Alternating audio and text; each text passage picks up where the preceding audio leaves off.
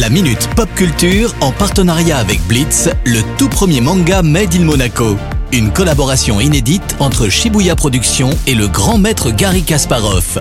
Retrouvez la série dans toutes les librairies.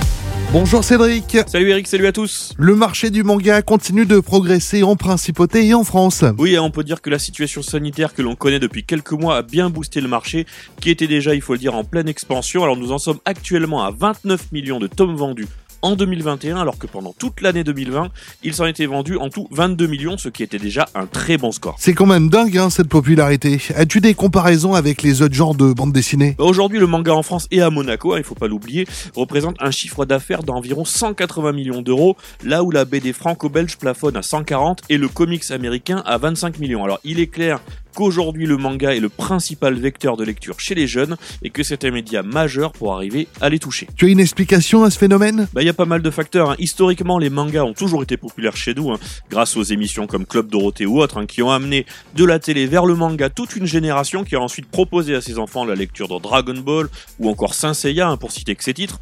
Aujourd'hui bien sûr avec la multiplication des plateformes de diffusion il n'y a plus aucun quota ou obstacle pour empêcher le marché de progresser, et l'offre évidemment s'adresse à toutes les générations de moins de 50 ans. Tu voulais à présent évoquer un anniversaire. Et oui, hier c'était les 20 ans de la GameCube, une console à la carrière un peu mitigée, il hein, faut dire, mais qui s'est pourtant vendue à plus de 20 millions d'exemplaires dans le monde, et qui a réussi à écouler plus de 200 millions de jeux. Comment expliques-tu ce relatif désamour Bah pas besoin d'être spécialiste pour comprendre que la PlayStation 2 lui a fait très très très mal, hein. c'est pas vraiment à cause de la qualité des jeux, car Nintendo a fourni de très bons titres à sa machine, mais c'est surtout que la PS PS2 a démocratisé le lecteur DVD dans les foyers et qu'à une époque où jouer aux jeux vidéo était moins tendance que maintenant, il faut dire, hein, fallait bien une bonne excuse pour faire entrer une console dans le salon familial. Les temps changent. Et oui, hein. alors j'en profite pour faire un petit big up à l'événement Monaco Trot Roll hein, qui sera organisé par la Fondation Flavien ce samedi. Alors des animations sympas sont prévues avec même un peu de cosplay. Alors je passerai bien sûr y faire un petit tour. On va sûrement s'y croiser. Merci Cédric, la semaine prochaine. Ciao ciao.